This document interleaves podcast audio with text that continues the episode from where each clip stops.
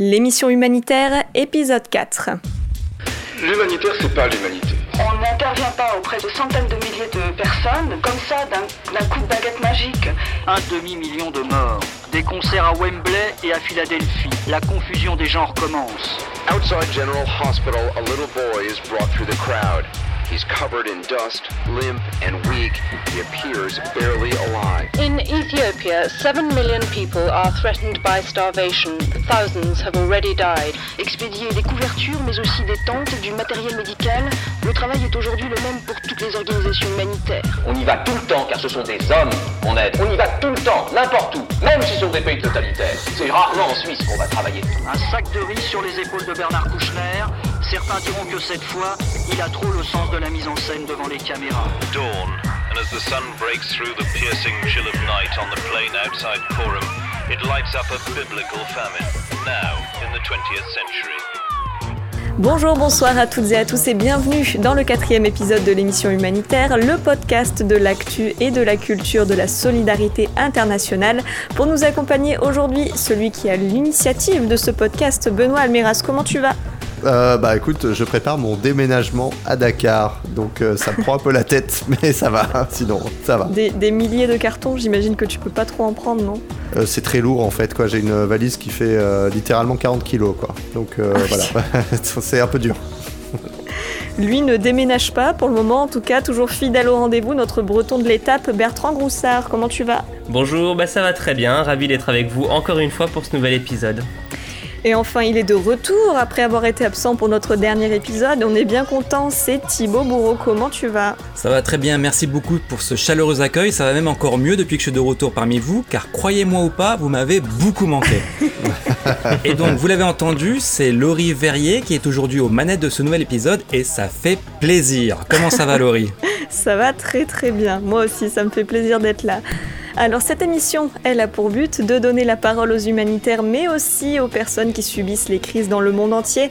Au programme de ce quatrième épisode, maintenant vous avez l'habitude, nous parlerons d'un virus dont le nom fait trembler le monde depuis de nombreuses années, Ebola. Nous reviendrons aussi sur les 4 ans de l'exode des Rohingyas vers le Bangladesh. Notre invité du jour, c'est Philippe Truz, il est médecin et nous racontera ses souvenirs de mission en Afghanistan pendant les années 1980. Et enfin, toi Thibaut, tu nous parleras d'un jeu vidéo pas comme les autres, ce sera dans notre rubrique pop culture. Mais tout de suite, c'est l'heure de la citrep. Et on commence par toi Bertrand, tu vas nous parler de virus mais pas de Covid cette fois-ci. Et oui, et oui, et oui, et alors si je vous parle d'une maladie mortelle qui provoque des fièvres hémorragiques sévères, vous me répondez Euh, Marburg. non, non, donc Ebola, voilà. On n'est pas loin, Marburg c'est évidemment un, un virus similaire à, à, Ebola. Et si je vous en parle aujourd'hui, c'est que récemment la Côte d'Ivoire a déclaré un cas à Abidjan, la capitale du pays. Heureusement, après analyse, il se trouve que la patiente n'était pas infectée par le virus Ebola, ce qui n'a pas empêché la planète humanitaire d'avoir une poussée de fièvre à la simplicité d'une épidémie naissante en pleine capitale ivoirienne. Après l'Organisation mondiale de la santé, c'est le gouvernement ivoirien qui a annoncé que la jeune Guinéenne, arrivée à Abidjan le 9 août, n'était pas atteinte du virus Ebola. Le gouvernement se base sur de nouvelles analyses de l'Institut Pasteur de Lyon euh, sur des prélèvements réalisés sur la jeune femme, jusqu'ici considérée comme le, premier cas euh, confirmé d'Ebola dans le pays depuis 25 ans. En fin de compte, les autorités sanitaires ivoiriennes veulent aujourd'hui euh, dédramatiser l'affaire. Dans un communiqué publié aujourd'hui, le ministère ivoirien de la Santé temporise. Je cite, cette situation a permis à notre pays de tester son système national de préparation et de réponse à une épidémie. Euh, alors du coup, pourquoi euh, Ebola fait toujours peur aujourd'hui? Alors effectivement, même si aujourd'hui il existe un vaccin préventif et des protocoles de soins a priori efficaces pour endiguer une épidémie d'Ebola, la perspective d'une telle épidémie reste quand même une réelle menace pour les systèmes de santé déjà fragiles dans les pays endémiques du virus. Pour mieux comprendre les enjeux sanitaires de l'épidémie Ebola, je me suis tourné vers Ewan Chenard, qui est responsable logistique opérationnel de la cellule d'urgence de Médecins sans frontières suisse, et il a également lui-même mené plusieurs missions Ebola lors de la grande épidémie en Afrique de l'Ouest de 2014 à 2016, et également sur l'épidémie 2018 en RDC au Kivu. Au-delà de la maladie en tant que telle, je lui ai demandé quels étaient les impacts d'une épidémie Ebola sur la population et le système de santé. Le premier impact, il est vraiment sur le personnel de santé euh, en direct parce qu'on se retrouve souvent avec euh, ce qu'on appelle les travailleurs de première ligne qui s'infectent à travers ces premiers patients. Donc clairement, ça occasionne une peur accrue de la maladie, euh, ce qui fait qu'on se retrouve avec des structures de santé qui déjà n'étaient pas super fonctionnelles, mais aujourd'hui se voient désertées aussi de certains de leur personnel ou malheureusement affectées par la maladie sur leur personnel. Donc ça crée beaucoup de peur, beaucoup d'hésitation à la population à venir vers les structures de santé et beaucoup d'hésitation aussi au personnel de santé de, de retourner sur, sur leur poste de risque, par peur du risque d'être contaminé si jamais ils étaient en face d'un patient. En effet, nous avons tous en tête des images des personnels de soignants en tenue jaune avec des lunettes de piscine pour se protéger de la maladie, mais l'autre problème euh, de cette maladie, c'est effectivement sa prise en charge. Elle est très difficile et très spécifique et cela impacte beaucoup les systèmes du pays en général. C'est-à-dire que souvent on se retrouve avec beaucoup de structures de santé qui ferment parce qu'ils n'ont pas la structure euh, nécessaire pour pouvoir euh, euh, faire le triage des potentiels suspects Ebola. Et donc, par mesure de précaution, ils cherchent à ne pas s'exposer en n'ouvrant pas ces structures périphériques. Mais ça a aussi un énorme impact sur tout ce qui n'est pas Ebola. Et du coup, on se retrouve aussi avec des, bah, malheureusement, avec des données médicales qui montent sur les autres maladies qui sont plus traitées à ce moment-là. Et si l'on ajoute à cela la pandémie Covid-19, il est facile de comprendre l'importance d'une réponse urgente à une épidémie d'Ebola. Aujourd'hui, l'information est cruciale pour prévenir ce type d'épidémie. En effet, il faut rapidement mobiliser les humanitaires pour qu'ils interviennent dans les temps et il faut également correctement informer les populations qui y sont exposées. L'action de prévention auprès des communautés est donc essentielle. Il faut faire quand même attention à pas euh, crier au loup euh, comme euh, ce qui a pu se passer dernièrement en Côte d'Ivoire et heureusement, comme tu l'as dit Bertrand, la patiente n'était effectivement pas malade d'Ebola. L'émission humanitaire le CITREP. Benoît, tu vas revenir sur les 4 ans de l'exode des Rohingyas à partir donc du 25 août 2017. Au moins 750 000 membres de cette communauté essentiellement musulmane fuient les massacres et les persécutions en Birmanie, à majorité bouddhiste. Pour l'essentiel donc, ils trouvent refuge au Bangladesh voisin. Pour juguler cet, cet afflux massif, les autorités de Dhaka veulent qu'une partie des Rohingyas s'installe sur une île. Ah ouais, Laurie, en fait, cette île, elle s'appelle Bachanchar. Plus qu'une île, en fait, la description exacte, ce serait un amas de limons accumulé à l'embouchure en fait de la rivière euh, Meghna. Euh, le Bangladesh veut utiliser ce bout de terre sorti des eaux depuis 15 ans à peu près pour désengorger les immenses camps de réfugiés de la région de Cox's Bazar. Mais du coup, pourquoi ce choix? Bah, En fait, euh, le Bangladesh veut accomplir ce déménagement depuis le milieu des années 2010. À l'époque, les camps, ils n'accueillent que 30 000 Rohingyas, mais ils sont vus comme un frein du développement touristique du littoral de Cox's Bazar. Alors après euh, l'exode de la fin de l'été 2017, hein, c'est 750 000 personnes qui vont affluer au Bangladesh. La population euh, de ces camps de Cox's Bazar a été euh, multipliée par 30 avec tous les problèmes de salubrité qui vont avec. Pendant la mousson, certains réfugiés notamment meurent ben, par exemple noyés dans des, dans des glissements de terrain. Alors les autorités bangladaises vendent Bachanchar comme un endroit plus sûr pour les Rohingyas 400 millions de dollars ont été investis pour accueillir 100 000 réfugiés au total dans des abris en dur. Et fin 2020, euh, les premiers s'installent et la réaction, elle paraît enthousiaste. Écoutez cet extrait d'un quasi publi reportage de la chaîne indienne Wayon. On n'a jamais rien vu de tel depuis notre arrivée au Bangladesh. Il y a tout ici. On est nourri, nos enfants sont plus heureux, ils peuvent jouer ici, aller à l'école. On est beaucoup plus heureux ici que là-bas. We are much happier to be here than there. We didn't expect that much. On ne s'attendait pas du tout à ça. Il y a un système ici. La maison, les toilettes, la cuisine, la nourriture, tout fonctionne. Il n'y a pas de meilleures nouvelles pour nous. Mais alors du coup, c'est quoi le problème avec Bachanchar bah, en fait, il y en a euh, plusieurs en vérité. Hein. Le premier, c'est que l'île est très exposée aux catastrophes naturelles. En cas de cyclone, il y a même une partie qui disparaît sous les eaux. Tu rajoutes à cela euh, l'éloignement des côtes et donc aussi l'éloignement euh, de l'assistance humanitaire. Hein. Depuis des mois, Human Rights Watch alerte sur un déménagement qui n'aura pas été assez planifié des Rohingyas. Écoutez, Menakshi Ganguly, la directrice pour l'Asie du Sud d'Human Rights Watch, pour elle, les nouveaux nouveaux habitants de l'île des Chantes. One, they do not have the freedom of movement. The second thing they find very difficult and something that they have promised. D'abord, ils n'ont pas la liberté de se déplacer. Deuxièmement, on leur avait promis d'avoir des moyens de subsistance. Ils croyaient qu'ils pourraient aller pêcher, par exemple, et ce n'est pas encore le cas. Troisièmement, on leur avait promis l'éducation. Beaucoup de Rohingyas veulent voir leurs enfants retourner à l'école. Ils espéraient que ce serait possible sur l'île, car ça ne l'est pas dans les camps. Mais pour le moment, ce n'est pas disponible. Enfin, ils espéraient l'accès à la santé. C'est une petite île, il y a les maladies, comme la malaria, la dengue, mais il n'y a pas de laboratoire de dépistage, il n'y a pas de médicaments, il n'y a pas de service d'urgence, il n'y a même pas d'ambulance. Alors en face, les autorités euh, du Bangladesh continuent de défendre ce programme de déménagement. Actuellement, il y a 20 000 réfugiés rohingyas à peu près à Bachan Char. En août 2021, euh, donc euh, le mois dernier, les Nations Unies se sont accordées avec Dhaka pour finalement travailler sur place. Merci Benoît, on passe à la guest house. L'émission humanitaire La Guest House. Et dans cette guest house aujourd'hui, nous avons voulu approfondir l'historique de l'aide humanitaire en Afghanistan. Il y a quelques jours, Benoît, tu as fait une interview du docteur Philippe Truz. C'est l'un des premiers à s'être rendu dans ce pays à la fin des années 70. Ah oui, et j'ai voulu avec lui retracer son parcours d'humanitaire, euh, un humanitaire d'avant la professionnalisation de la profession, il est très engagé politiquement. Mhm. L'entretien a duré une heure et demie et j'en ai tiré à peine une douzaine de minutes. Philippe, euh, toi tu sors euh, diplômé de la faculté de médecine d'Aix-Marseille à la fin des années 70. Euh, tu décides à peu près à la même période de partir en volontariat de service national en Afghanistan pour devenir médecin rural.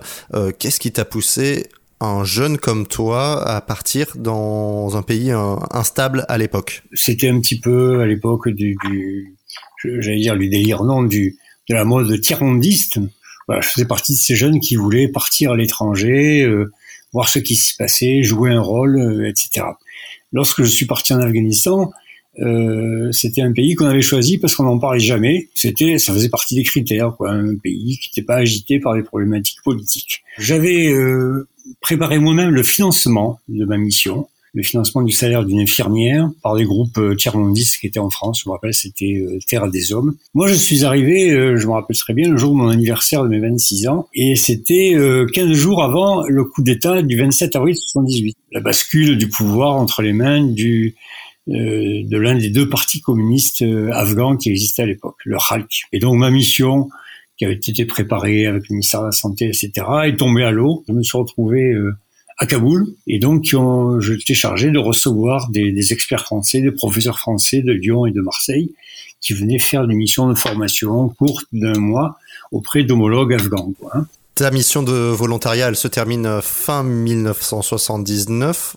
Et euh, à l'époque, euh, c'est le début de l'intervention soviétique. La présence militaire soviétique en Afghanistan est massive. Deux divisions motorisées soviétiques seraient entrées dans le pays. Ces renforts porteraient à environ 25 000 soldats la totalité du dispositif militaire soviétique pour occuper le pays et pour réduire, si possible, la rébellion musulmane qui s'oppose avec acharnement au coup d'État soviétique. Et euh, Philippe, toi, tu décides à ce moment-là de rester à Kaboul et finalement de t'engager auprès de la résistance tu dis toi-même que tu deviens médecin en clandestinité.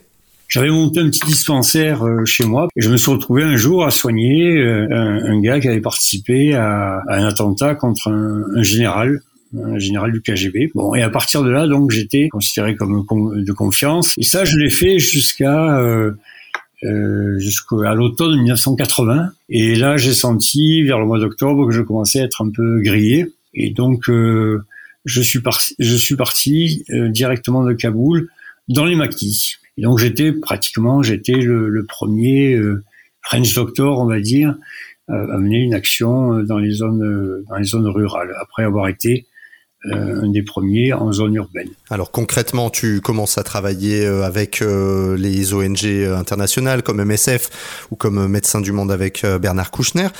Tu dis d'ailleurs de cette époque que les French Doctors faisaient de la bobologie. Qu'est-ce que tu entends exactement par là? Moi, j'avais un souci d'efficacité. C'était ma culture de, de médecin de santé publique. Et euh, lorsque je proposais des actions un petit peu plus en profondeur. Là, ben, Kouchner me disait, Philippe, euh, tu sais, tout ça, l'action médicale proprement dit, ne sert à rien. Euh, ce qui compte, c'est d'être témoin, d'être présent. Et donc, euh, tout en travaillant dans ce cadre-là, je développais dans un coin de ma tête un projet euh, de vaccination parce que j'étais effaré, effaré de voir les dégâts que provoquait le passage d'une épidémie de rougeole alors qu'on disposait d'un vaccin relativement euh, efficace. Et donc, comme ça, dans ma tête, euh, je développais le, euh, un projet beaucoup plus structuré de vaccination. Donc, tu crées toi-même cette propre structure qui s'appelle Avicenne, une ONG dédiée à la vaccination des Afghans. Et Comment t'es arrivé euh, à, travailler dans une situation euh, de conflit entre d'une part euh, les soviétiques et d'autre part ben, les rebelles eux-mêmes divisés? La pensée normale, la pensée dominante, c'était que on ne peut mener d'actions de santé publique que dans un pays en paix. Et moi, je me suis dit, un pays en guerre, il y a des inconvénients, mais il y a des avantages. Et j'ai fait la démonstration qu'on pouvait mener une action de santé publique telle que la, une campagne de vaccination dans les règles, quoi. Hein. Alors contre la rougeole, contre la tuberculose, mais après on a élargi euh, au, programme, programme de vaccination standard de l'OMS. Hein. Et j'ai fait la démonstration, enfin Avicenne a fait la démonstration que c'était possible en zone de guerre. Mais le fait d'être en guerre avait des avantages. C'est quoi euh, les avantages de travailler dans une zone de guerre? Vous n'avez pas face à vous toute la bureaucratie d'un ministère de la Santé, par exemple. Vous êtes en contact directement avec les commandants, c'est-à-dire avec des gens qui ont un vrai pouvoir militaire et civil sur une région donnée. Et si vous arrivez à le convaincre de l'intérêt de, votre action, ben, toutes les, tous les problèmes logistiques et autres se résolvent en un clin d'œil. Parce que lui a les pouvoirs de mettre à votre disposition un camion, des vaccinateurs, des gens pour transporter vos frigos. Mais après, si vous additionnez comme ça, si vous avez la bonne méthodologie pour approcher euh, tous les commandants d'une région, ou d'un ensemble de régions, vous pouvez euh, déplacer les montagnes. Autre chose, par exemple, la guerre m'a obligé à avoir une stratégie mobile. C'est-à-dire que je n'avais pas un centre de vaccination fixe. On surprenait tout le monde parce que justement, on était la seule ONG à nous balader en Afghanistan sans être affilié à un groupe particulier. Nous, on était totalement indépendants parce qu'on avait nos camions, nos guides, nos jeeps après, on a été obligé de, mettre en place des stocks régionaux de vaccins parce qu'il y, a tout un tas de contraintes techniques à la conservation des vaccins. On a créé quelques structures fixes, mais là, on était déjà euh, bien plus développé, bien plus assis et on pouvait choisir un territoire particulier dans le cadre d'un accord politique avec tout le monde autour. Sinon, tout le reste était mobile. C'était des gens qui allaient à pied, en mule, euh, en âne, prêtés par les villageois euh, de villages qui allaient, qui allaient vacciner de village en village. Tu viens de l'évoquer, Philippe, ce, ce développement d'Avicenne autour de la fin des années 80. À un moment, euh, l'ONG, elle pèse 40 euh, millions de francs euh, de budget. Il y a 800 salariés afghans et ça, ça vient essentiellement d'une aide européenne. En ce qui concerne Vicenne, le tournant, c'était en 87, 88, quelque chose comme ça, où déjà on est passé du financement, c'était la branche euh, ONG de l'Union européenne qui nous finançait. Là, il s'agissait plus de développer euh, l'esprit euh, association et ONG en Europe, il s'agissait d'avoir une action avec un gros impact sur l'Afghanistan et un impact durable etc. Bah en plus du programme de vaccination, comment ça s'est traduit ce, ce soutien financier massif? Ben, rendez-vous compte, à Vicenne, on était présents sur les trois quarts du territoire. On produisait des émissions de télévision qui passaient dans la télévision régionale. On faisait des films de, de propagande sur la vaccination. On avait un système de radio satellite pour communiquer. On était informatisé euh, à l'époque où il y avait encore des machines à écrire au, au Quai d'Orsay, je me rappelle. Et là, euh, clairement, il s'agissait de plus, je dirais, la perspective de la victoire euh, de la résistance euh, approchée, et plus on savait que notre programme devait devenir un programme officiel euh, du futur ministère de la Santé afghan, ce qu'il est devenu. À la fin des années 80, 1988 exactement, les soviétiques entament leur retrait euh, d'Afghanistan. Ce matin, les troupes soviétiques ont commencé à quitter Kaboul, la capitale d'Afghanistan. L'Union soviétique devra retirer 50 000 hommes avant le 15 août. À partir de là, euh, le pays, en fait, l'Afghanistan plonge dans une euh, grande instabilité politique avec le renversement du régime communiste bah, et, aussi le début de la guerre civile dans les années 90. ça va avoir quoi comme conséquence pour Avicenne? On rentre à Kaboul en 93. Hein, on a attendu un an parce que pendant un an, c'était vraiment, c'était impossible, c'est difficile, disons. on n'avait pas osé. Puis en 93, on a osé. C'était encore difficile parce qu'il y avait la guerre dans Kaboul. Et là, on n'était que trois structures hein, à, travailler. Il y avait la Croix-Rouge internationale, le CICR, euh, il y avait euh, Médecins sans frontières et Avicenne. Et donc là commence une période de, vous l'avez dit, de très grande instabilité. Ça a duré, euh, ça a duré au moins deux ans. Et là, en 94, apparaît à, à Kandahar euh, les talibans. On entend parler pour la première fois des talibans. Bon, les talibans, c'était les individus à la base, c'était les des commandants de la résistance afghane. Le mouvement taliban est né de ça. Et son premier objectif, ne pas oublier, ça été de, de, de mettre fin à l'anarchie qui, qui, régnait dans les campagnes, où tous les 10 kilomètres, quand vous preniez la route, par exemple, de Kaboul, la route du sud qui va de Kaboul, Razni, euh, Kandahar et Rat, tous les 10 kilomètres, vous aviez une barrière avec des gens qui vous, qui vous faisaient payer, qui vous rançonnaient. La première chose décisive et très positive qu'ont fait les, les talibans, c'est qu'ils ont supprimé tous ces petits commandants, de gré ou de force, et qu'ils ont euh, ouvert les routes. Donc au début, vous avez euh, bénéficié euh, de cette action des talibans. Ah ben oui, ah ben, bien sûr. Oui, là on pouvait se déplacer n'importe quand, n'importe comment, sans sans avoir besoin de, de grosses escortes. non, non, c'était les, les, les, bandits de grand chemin, les voleurs de grand chemin, nous nous avaient obligés, par exemple, à, avoir notre propre force armée. Bien sûr, c'était des armes individuelles, au maximum c'était des RPG, et on échappait à tout un tas d'ennuis auxquels les autres ONG, hélas, ne, ne, ne pouvaient pas s'échapper. Alors, ça a fait beaucoup jaser parce que l'humanitaire n'est pas censé être armé, mais euh, moi j'étais un pragmatique et euh, dans la mesure où ça se faisait avec les autorisations euh, officielles et que c'était taillé pour pas se faire embêter par les brigands et non pas pour, pour mener des combats, euh, pour moi il n'y avait pas de problème et j'avais une, une, force armée comme ça qui protégeait nos, nos, opérations. Ceci dit, voilà, à partir de cette période 94, là, la liberté de circulation sur les routes, en tout cas dans les zones contrôlées par les talibans, était, était entière. Il n'y avait plus de contrôle et de, de prélèvement de l'impôt révolutionnaire. Donc ça c'est dans un premier temps parce qu'en 80 97, tes euh, employés, en tout cas une partie de tes employés, sont euh, pris en otage euh, par, par des talibans qui sont donc au pouvoir dans le pays. Qu'est-ce que ça va avoir comme conséquences concrètes pour ton ONG euh, donc ça s'est passé en 97. Nous est tombé sur le dos donc une faction des talibans. On a su après que c'était une faction communiste. Ils ont saisi tout nos matériels, tous nos stocks de vaccins et tout. Alors ce qu'il faut savoir, c'est que moi, je vous l'ai dit, c'était un engagement personnel et de, mes proches auprès d'un mouvement de résistance à une invasion étrangère. Déjà, lors du départ des soviétiques, notre présence était euh, un petit peu moins légitime.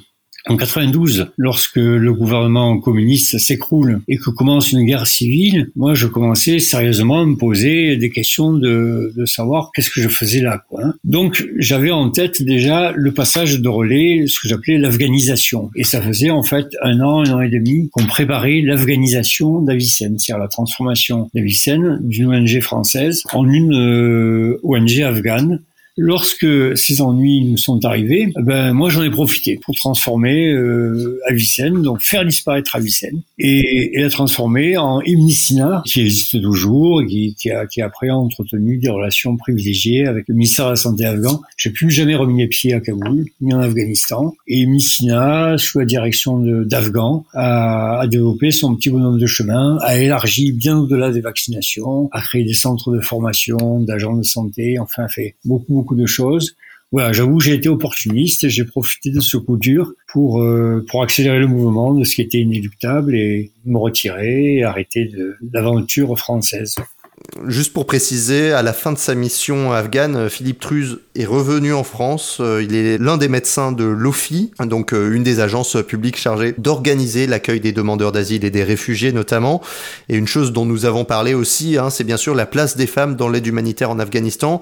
Euh, Philippe Truz est assez mesuré. Hein. Pour lui, il faut faire la différence entre Kaboul et les campagnes afghanes. Et aussi, les talibans ne sont pas les seuls à restreindre les libertés des femmes. L'émission humanitaire, reportage.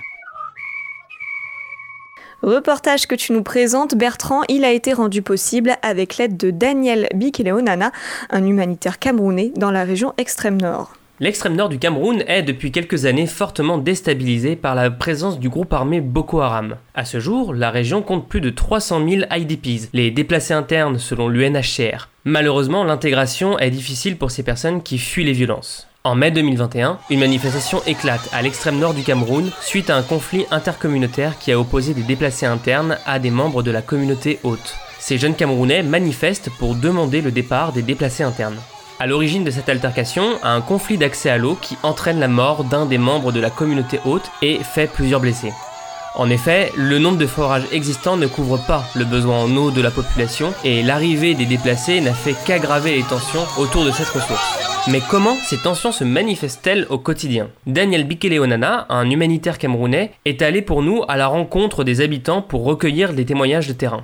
Boubakari, le représentant communautaire de l'aire de santé du village de Moskota, un village proche de la frontière nigériane, explique à son micro comment naissent les différends entre les IDPs et les autres. Bon, ces différences, ça existe légèrement euh, dans les cabarets entre les jeunes. Les jeunes de la population ont souvent l'habitude de dire aux populations déplacées, ah, vous allez déplacer, ce n'est pas votre village, vous n'avez pas cette responsabilité que vous détenez, tout ça là. C'est les amusements et c'est des gens qui ne qui ne pensent pas longuement. Sinon, quand un mal arrive à quelqu'un, peut-être de même que ça pourra être ton tour. Bon, évidemment, ici, il s'agit de tensions plutôt faibles, mais il suffit qu'il y ait le moindre problème pour que la situation dégénère. Et très souvent, les conflits viennent des problèmes d'accès aux ressources, justement, comme par exemple les terres agricoles. C'est ce dont témoigne M. Tawal Bana, le chef de village de Tsaba. Ce dernier est régulièrement exposé aux attaques terroristes du groupe Boko Haram, et les villageois sont obligés de fuir continuellement leur village pour trouver refuge dans les villages voisins. Ils sont notamment accueillis par la population haute de Moskota. Pour la première fois, quand nous étions venus ici, bon, il y avait quand même certaines personnes hautes qui nous ont bien accueillis, on n'avait pas de soucis, mais il y avait certaines populations hautes qui nous détestaient. Le véritable conflit qu'on a ici avec les hautes, c'est d'abord le problème du terrain. On a vraiment le problème d'espace. On n'a pas le terrain pour euh, cultiver. Il faut avoir l'argent. Bon, pour certaines personnes qui ont les moyens, euh, ils donnent l'argent pour avoir ce terrain pour un an ou deux ans. Mais pour ceux qui n'ont pas de l'argent, ils sont là à supporter. Donc, avoir même l'espace cultivable, c'est vraiment difficile. Et effectivement, cet enjeu d'accès aux terres agricoles est une véritable source de tension.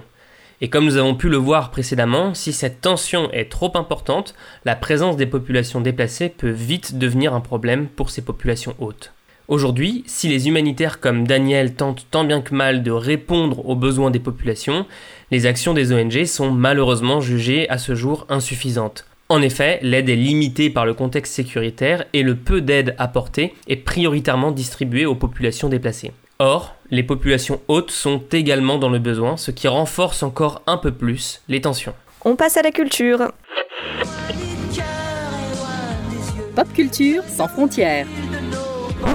Aujourd'hui Thibaut, c'est toi qui t'y colle et tu vas nous parler d'une façon pas comme les autres d'évoquer le sujet de la survie en temps de guerre. Exactement Laurie. Mais avant de commencer ma chronique, je voudrais d'abord vous poser une petite question.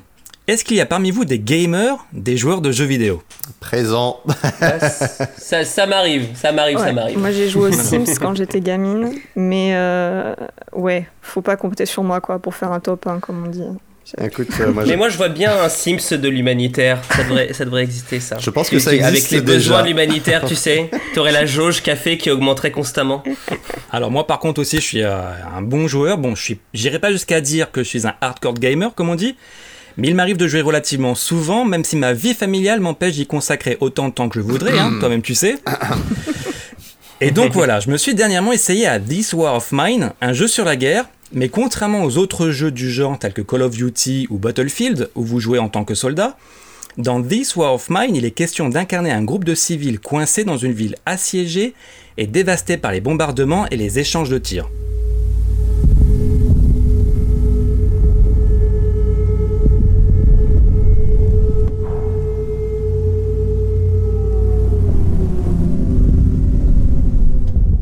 Et c'est là que repose toute l'originalité du concept, puisque le but de ce jeu développé par les Polonais de 11 Bit Studios est de réussir à survivre dans cet environnement dangereux. Et n'allez surtout pas croire que parce qu'il s'agit d'un jeu vidéo, que c'est forcément quelque chose de divertissant. Au contraire, C'est justement dans une optique d'information et de sensibilisation que This War of Mine a été développé, comme l'a expliqué Pavel Miroski, qui était scénariste lors du développement du jeu. Nous savions que le jeu devait garder une tonalité sérieuse et respectueuse au sujet de la guerre, ne pas être un jeu d'action ou de ce style, mais plutôt un jeu qui se focalise uniquement sur des personnes qui tentent de survivre en période de guerre. Des personnages réalistes comme un mathématicien, un cuisinier ou un pompier, c'est-à-dire tout simplement des civils qui vivent la guerre et qui subissent toutes sortes de situations horribles à cause du conflit en ayant un seul et unique but, survivre. Ce qui frappe en effet dès le départ avec This War of Mine, c'est la façon avec laquelle on vous fait comprendre que la guerre n'est pas un jeu et que pour les civils confrontés à cette réalité, chaque jour se résume à une seule chose, survivre ou mourir. Chaque jour, vous devez donc explorer les alentours de votre abri, dans l'espoir de trouver de quoi vous nourrir, de quoi vous chauffer ou pour pouvoir vous soigner. Et tout cela se fait évidemment de nuit pour éviter d'être une cible pour les snipers. Ça rappelle évidemment ce que beaucoup de civils ont vécu et vivent encore dans certains contextes actuels, et c'est sans surprise que j'ai appris que les développeurs de 11-bit Studios s'étaient inspirés de faits réels pour créer This War of Mine. You know, there is this famacollection.org. It's an online Il existe un musée en ligne sur le siège de Sarajevo, famacollection.org, et depuis euh, lequel se trouvent des centaines d'interviews de gens qui y ont survécu. Donc euh, nous avons regardé euh, les vidéos disponibles et commencé à construire une certaine image de la guerre. Et puis nous avons également discuté avec des psychologues sur l'impact dévastateur des conflits armés sur les personnes d'un point de vue psychologique, puisque même si vous avez physiquement survécu à la guerre, les chocs post-traumatiques peuvent s'avérer tout aussi dangereux pour la santé, d'autant plus pour les civils que pour les soldats qui, eux, sont généralement formés pour survivre à la guerre. This War of Mine donne une importance particulière à la santé mentale des personnes que vous jouez, qui, quoi que vous fassiez, sombrent petit à petit dans la dépression à mesure que l'espoir que la guerre puisse un jour se terminer se fait de plus en plus incertain. C'est un aspect du jeu qui ne vous laisse pas insensible, et c'est évidemment l'énorme atout du format du jeu vidéo, qui est naturellement plus immersif et plus interactif que n'importe quel autre support. Alors naturellement, j'en suis venu à me demander si le jeu vidéo n'était pas finalement un nouvel outil de choix pour informer et sensibiliser le public sur des thématiques humanitaires, comme ici avec l'impact de la guerre sur les populations civiles. Eh bien, figurez-vous que je ne suis pas le seul à y avoir pensé, puisque j'ai découvert que This War of Mine avait été soutenu par l'ONG britannique Warchild, dont le mandat est de développer des projets de protection et d'éducation près des enfants qui vivent dans des contextes de conflits armés. Et en allant discuter avec David Miller, qui est Head of Gaming Partnership pour euh, Warchild, celui-ci m'a confirmé l'intérêt que revêt le jeu vidéo en matière de plaidoyer. I feel that generally there has been a shift in the industry Il y a eu un basculement dans l'industrie du jeu vidéo en faveur d'une approche plus humanitaire, que ce soit au niveau des joueurs ou des développeurs. De toute évidence, les jeux vidéo sont un média interactif et cela peut contribuer à donner plus de résonance auprès du public, bien plus qu'en lisant un article de journal, un livre ou avec un film dans une certaine mesure. Puisque l'interactivité crée également un lien émotionnel plus fort. C'est clairement une façon intelligente et ludique pour à la fois sensibiliser et obtenir du soutien. And sometimes a playful way for getting awareness and getting support. This War of Mine, c'est donc une expérience vidéoludique à part, qui pour une fois traite du sujet de la guerre de manière intelligente, et qui malgré la gravité du sujet, dispose de tous les éléments nécessaires pour garder le joueur en haleine. D'ailleurs, un signe qui ne trompe pas, c'est que j'ai ma manette à côté de moi et que je prévois d'y retourner dès que l'on aura terminé l'enregistrement de de ce podcast. C'est euh, c'est drôle parce que euh, c'est pas très étonnant que War, War Child euh, se soit intéressé à, à ce jeu-là parce qu'ils avaient créé du coup une, une campagne euh, qui était euh, dans l'univers du jeu vidéo où en fait on représentait, on était dans la peau d'une petite fille dans un pays en guerre. La, campagne s'appelait Call, Call of Care, donc un peu un, euh, qui fait un peu référence, j'imagine, à Call of Duty. Et, euh, et du coup, euh, c'était un peu le même principe, c'est-à-dire que la petite avait à la fois une jauge, euh, une jauge de vie euh, qui était à la fois liée donc aux, aux blessures, enfin au physique et aussi au mental, et avec euh, avec des images assez choquantes finalement de ce qu'elle pouvait vivre. Donc euh, c'est pas, c'est il y a un lien euh, encore une fois avec euh, avec le jeu comme tu dis. Thibaut, si jamais on veut jouer à ce jeu, comment est-ce qu'on peut faire? Alors, le jeu est disponible sur toutes les plateformes de jeux vidéo actuelles, que ce soit sur mobile, sur les consoles de salon ou sur PC et Mac. Et pour celles et ceux qui seraient encore réfractaires à ce format, This War of Mine existe également en jeu de plateau, mais dans ce cas-là, comptez une à deux heures pour chaque partie qui peut accueillir jusqu'à 6 joueurs, et tout ça sans système de sauvegarde évidemment. Moi, je peux te dire que ça m'a stressé à mort, quoi. J'ai euh, j'ai joué, euh, j'ai joué quoi, deux heures, euh, deux heures sur ma première partie, et ça m'a tellement stressé, quoi. Je, enfin. Mais on peut jouer à ça et aller se coucher ensuite? Enfin, bah, oui, oui, non, non, bien, bien entendu, on peut s'endormir, quoi. Mais c'est c'est tout à fait stressant, quoi. Voilà, parce qu'il y a tout cette, cet aspect survie où tu es obligé d'aller glaner en fait des histoires à droite à gauche, quoi, pour Mm. pour ben, pouvoir ben, vivre une journée supplémentaire tu dois faire attention aussi euh, aux autres survivants, aux autres personnes en fait qui sont victimes du conflit, mais qui veulent aussi défendre euh, leurs propres affaires en fait. Quoi. Ouais. Et donc bon, c'est hyper stressant. Euh, je va voilà, mais euh, mais c'est hyper intéressant comme jeu aussi quoi par ailleurs. Mais bon, bref, merci beaucoup, euh, merci Thibaut euh, de nous l'avoir présenté euh, comme ça. Avec plaisir. Merci à tous, c'est déjà hein, la fin de ce quatrième épisode de l'émission humanitaire. Alors bien sûr, comme d'habitude, avant de, de se dire au revoir, où est-ce qu'on peut vous retrouver? On va commencer par, euh, bah, allez, au hasard, par Bertrand. Et ben moi toujours avec Périple Humanitaire sur le site internet périplehumanitaire.com. Il y a des, des interviews à, à écouter en long, en large et en travers pour découvrir euh, les dessous de, de la vie des acteurs humanitaires. Écoutez et réécoutez, hein, évidemment, si on les a déjà entendus. Thibaut, euh, où est-ce qu'on peut te retrouver? Alors de mon côté, il est toujours possible de me retrouver sur ma chaîne YouTube Carnet de bord humanitaire et sur laquelle je publierai prochainement un nouvel épisode long format consacré aux risques psychologiques auxquels sont exposés les professionnels humanitaires. Et puis n'hésitez pas également à vous rendre sur le site internet cdb-humanitaire.fr qui dispose depuis quelques jours d'une toute nouvelle identité visuelle. C'est ce que j'allais dire, oui, on a, on a pu voir un petit peu, tu avais fait du teasing, notamment sur les réseaux sociaux. Exactement, les personnages sont dorénavant beaucoup plus représentatifs Ouais. du monde humanitaire. Bon, et toi, Benoît, du coup, entre, euh, entre euh, deux euh, t-shirts à ranger dans la valise, tu en es où? Bah écoute, euh, moi j'ai terminé mon contrat euh, chez RFI il y a... sur les chapeaux de roue euh, d'ailleurs. On a traité le coup d'État en Guinée euh, de, de début septembre. Là, euh, bon, euh, je, me suis porté volontaire pour, euh, pour faire des papiers euh, pendant toute la nuit. Quoi. Je suis un peu con-con parce que je n'étais pas censé travailler ce soir-là, mais, mais le sens du service me perdra. On peut me retrouver en revanche sur mon compte Twitter, article 15 euh, en toutes lettres. Je vous laisserai chercher pourquoi ça s'appelle comme ça. Et si vous supportez les- le shitpost, voilà, vous pourrez, vous pourrez survivre à, à mon compte Twitter. Et puis sinon, ben, bientôt à Dakar et sur d'autres ondes que RFI dans un premier temps et peut-être à nouveau euh, sur, euh, sur Radio France Internationale. Eh ben voilà, parfait. Et puis, euh, bon, bah, pour finir, de mon côté, bien sûr, c'est toujours pareil sur Twitter. Donc, Laurie Verrier ou euh, Laurie278. Voilà, très bien. Et puis, euh, puis moi, de côté, c'est le boulot. Voilà, et la vie parisienne. courage, courage. Allez.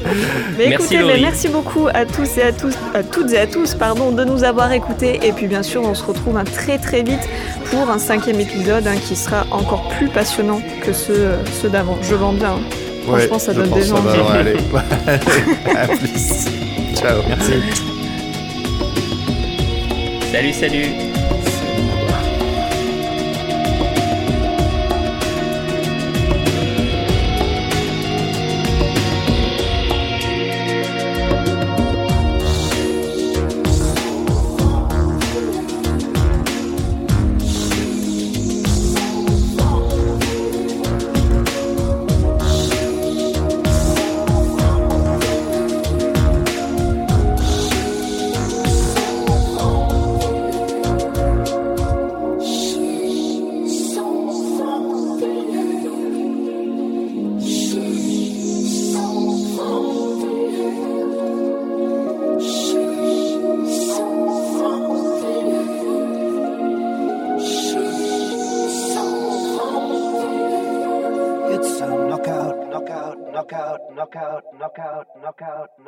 knockout,